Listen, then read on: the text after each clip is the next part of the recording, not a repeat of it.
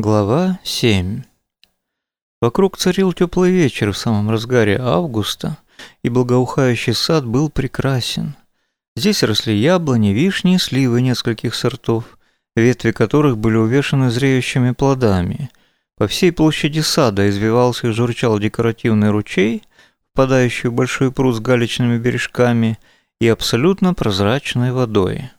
К удобствам отдыхающих тут были стол и несколько стульев, и шезлонги с элегантно сложенными полотенцами и купальными халатами. А еще весь сад там и сям красиво пересекали мощеные шершавой плиткой дорожки, вдоль которых росли кусты разноцветных пышных роз.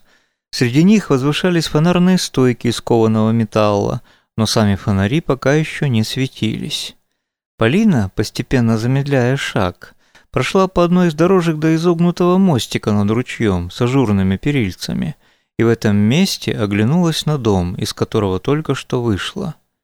Это был роскошный и стильный особняк в три этажа, крытый металлочерепицей кирпичного цвета, с балконами на втором и третьем этажах и окнами до пола на первом этаже. Край пруда подходил к особняку, правой его части совсем близко, и Полина подумала, что если распахнуть окно, то можно прыгнуть в пруд прямо из дома.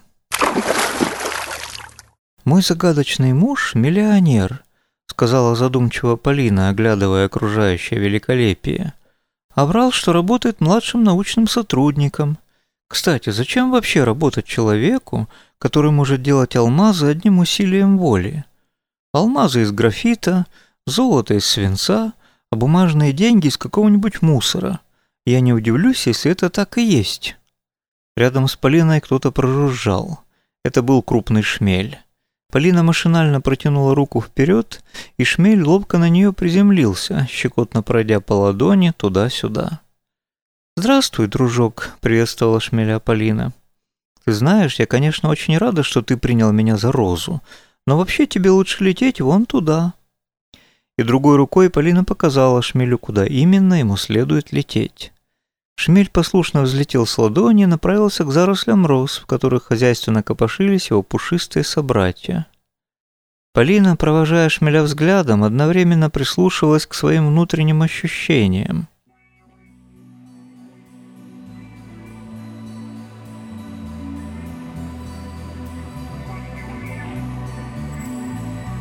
Она очень хотела понять, почему, увидев, как ее муж пытается поцеловать ее вторую, она не испытала ни гнева, ни ревности, но зато ощутила такой проникающий кайф.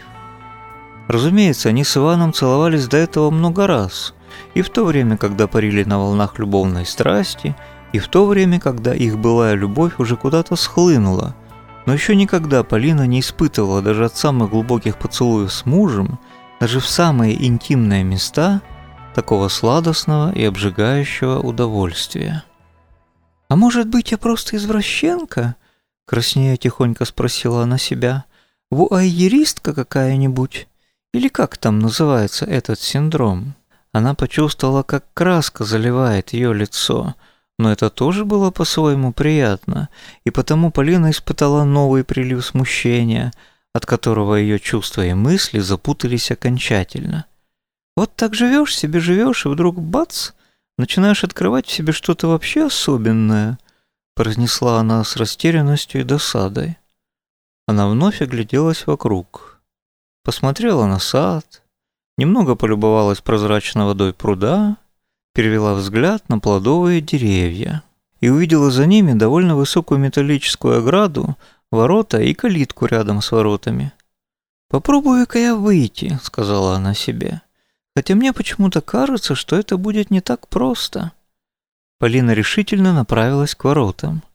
Но как только она приблизилась к ним на расстояние трех-четырех шагов, окружающий воздух заструился, сгустился и отяжелел. Мягко и притом непреклонно, как взрослый малыша, он подхватил Полину и понес прочь от ворот. Через пару мгновений она обнаружила себя вновь стоящей на мощенной дорожке в глубине сада. «Ну, кто бы сомневался», — сказала она себе почему-то совершенно спокойно. «Новых попыток делать не буду. Я ведь девушка умная, поэтому постараюсь расслабиться и получить еще больше удовольствия». От этих своих же слов Полина опять покраснела.